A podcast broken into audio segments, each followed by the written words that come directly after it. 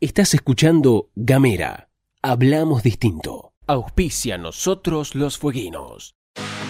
El concejal Juan Carlos Pino propuso a sus pares la declaración de interés municipal del Centro Recreativo Inclusivo de Actividades Ecuestres JALU, espacio que apunta a generar un lugar donde los niños y niñas, desde sus primeros años de vida, puedan recibir estimulación y un seguimiento en cuestiones relacionadas a la comunicación verbal y no verbal. La propuesta fue acompañada por unanimidad en la última sesión ordinaria. Consejo Deliberante de la Ciudad de Ushuaia.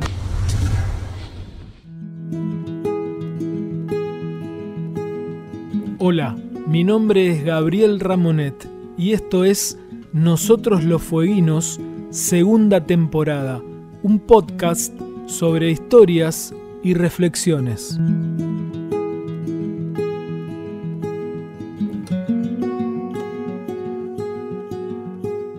Vamos a hablar de robos bancarios, pero no de corrupción, no de gobiernos que otorgan créditos sin garantías a los amigos del poder, tampoco de negociados con bonos, de fondos residuales, de contratación de fuerzas de cobro o de lavado de dinero. Vamos a hablar de robos más artesanales, sin violencia y también sin aparatos protectores cuidando las espaldas robos más osados, más silenciosos, más de plan de película que de asociación ilícita gubernamental. Vamos a hablar entonces de algunos ejemplos de robos a bancos de Tierra del Fuego, perfectos, impunes algunos, y también fallidos en otros casos. Empezamos por 1996 la sucursal del Banco Nación en Ushuaia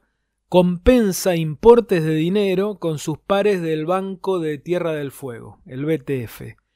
Lo llamativo es que el traslado del efectivo se realiza a pie, adentro de un maletín, sin seguridad y sin que lo lleven a cabo empleados de mayor jerarquía.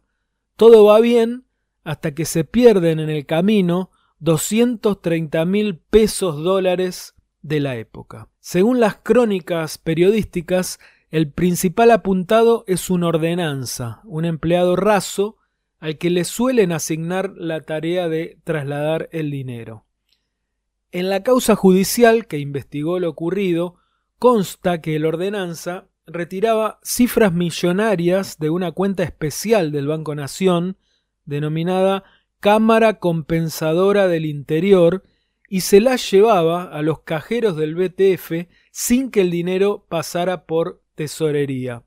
El ordenanza dejaba el maletín al costado de la caja, y si el cajero estaba ocupado y no tomaba la plata, el maletín quedaba ahí hasta que lo tomara, admitió Sergio Gómez, un ex subtesorero del Banco Fueguino, procesado y luego sobreseído por el delito de malversación culposa de fondos públicos junto a otros exfuncionarios. Todo esto sucedió luego de la pérdida del envío de estos 230 mil pesos que todavía sigue impune. Un dato. Tras alejarse del Banco de Tierra del Fuego, el ex subtesorero Gómez consiguió trabajo en la empresa de caudales Brinks donde se desempeñó como supervisor. Diciembre de 2001. 250 mil pesos dólares que eran transportados desde Río Grande a Ushuaia en un camión de caudales desaparecen en el camino. La plata es sustraída de una de las bolsas llevadas por el camión.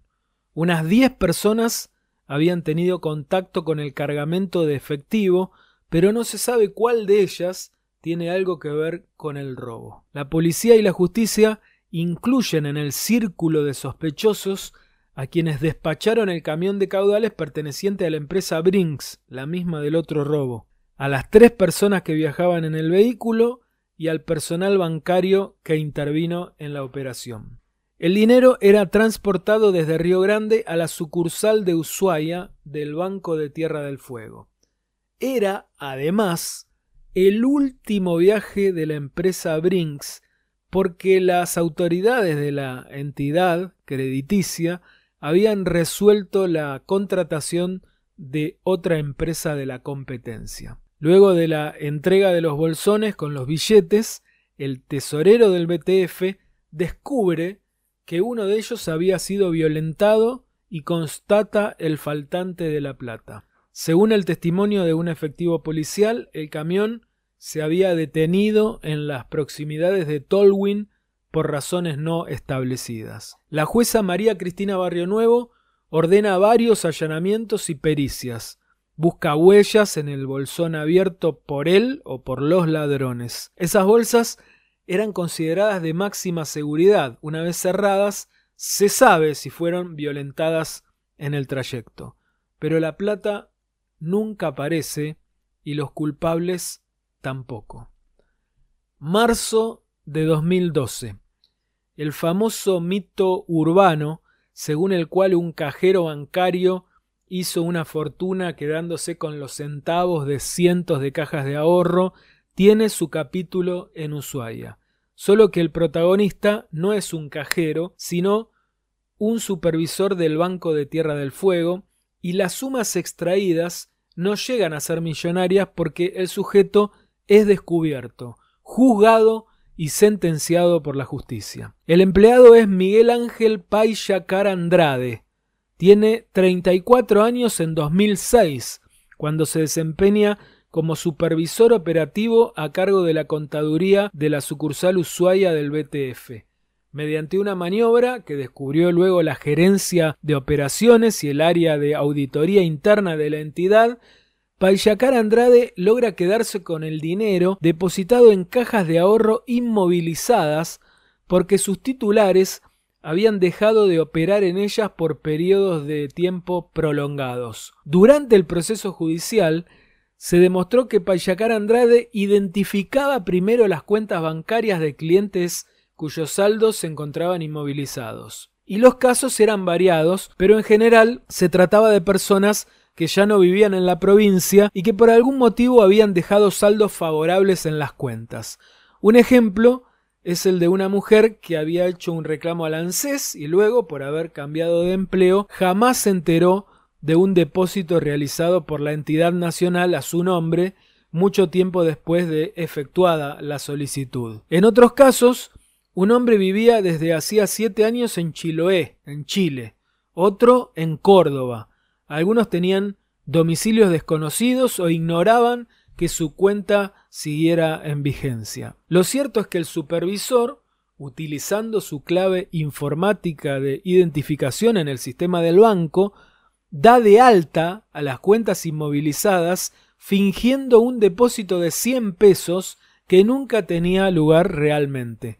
Con posterioridad, se acerca a la línea de cajeros y les dice a algunos de ellos que el cliente de la cuenta se encuentra en contaduría pretendiendo extraer el saldo. El cajero le da el dinero en efectivo y dos comprobantes, uno de los cuales es regresado por el supervisor al día siguiente con una firma falsa del cliente. Durante el juicio se dio por probado que ese procedimiento, basado en la confianza, era común entre los empleados bancarios. Usando el mismo modus operandi, Payacar Andrade se fue haciendo de dinero en efectivo regularmente. Su método era paciente y sostenido. Las extracciones se efectuaban de manera informal. El imputado se acercaba a las cajas solicitando la extracción del dinero de una determinada cuenta, aduciendo para ello que era de un amigo o de otra persona que estaba en el sector de contaduría, razón por la cual los cajeros le entregaban el dinero y dos comprobantes, escribió el juez Maximiliano García Arpón en los fundamentos de la sentencia. La justicia condenó al hombre a dos años y diez meses de prisión en suspenso, más cinco años de inhabilitación para ejercer cargos públicos por el delito de estafas reiteradas. A Lucio Urtubia, un albañil y militante anarquista español, le adjudican haber pronunciado en 1931 una frase que con el paso del tiempo fue ganando en popularidad. ¿Qué delito es el robo de un banco comparado con el hecho de fundar un banco. Gracias y hasta la próxima. Mi nombre es Gabriel Ramonet y esto fue Nosotros los Fueguinos. Nos despedimos escuchando a Ignacio Boreal y su tema Mi pueblo.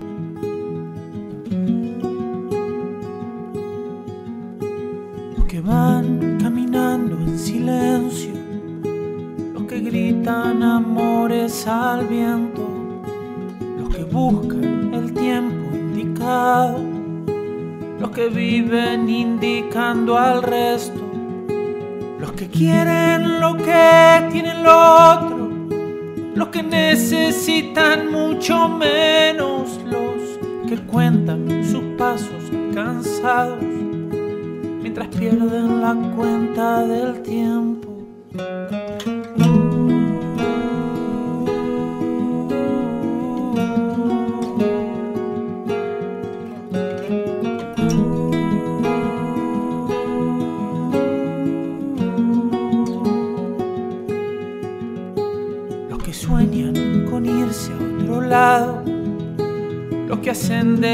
Palmo su sueño, los que esperan pacientes sentados, los que matan por llegar primero, quienes luchan a viento y marea, los que dejan que los lleve el viento y los que caen del monte rodando.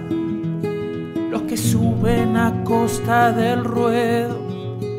¿Qué pasó con mi pueblo y su luz? Nuestro orgullo no es esta quietud, como el río que empuja por dentro. Somos puro viento y camino en el sur.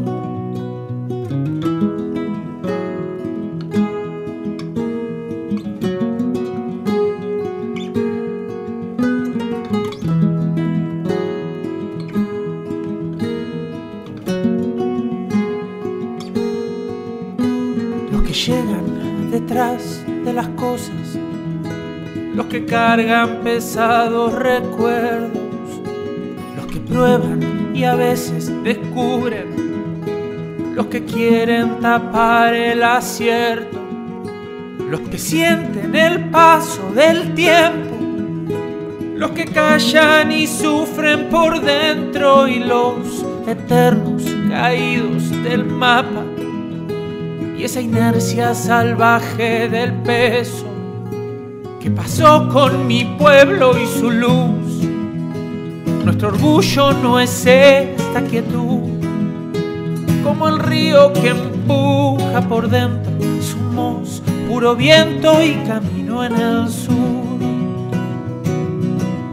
No puedo sin ti, sin tu libertad esta canción, esta soledad, sin esto que fui, sin esto que soy, el impulso ciego que empuja mi voz, el impulso eterno que empuja la voz. ¿Qué pasó con mi pueblo y su luz? Nuestro orgullo no es esta quietud, como el río que empuja por dentro. Somos puro viento y camino en el sur. ¿Qué pasó con mi pueblo y su luz?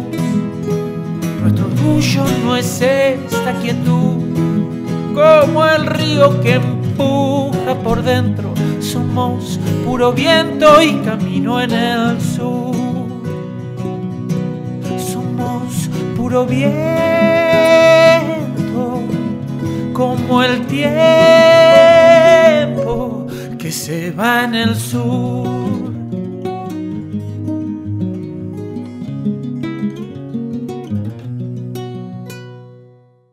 Auspicia nosotros los fueguinos.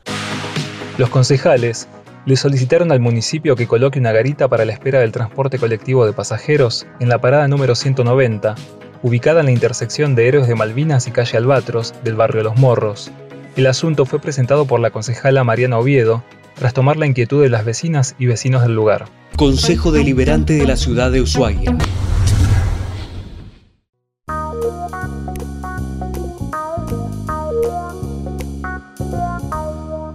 Estás escuchando Gamera. Hablamos distinto.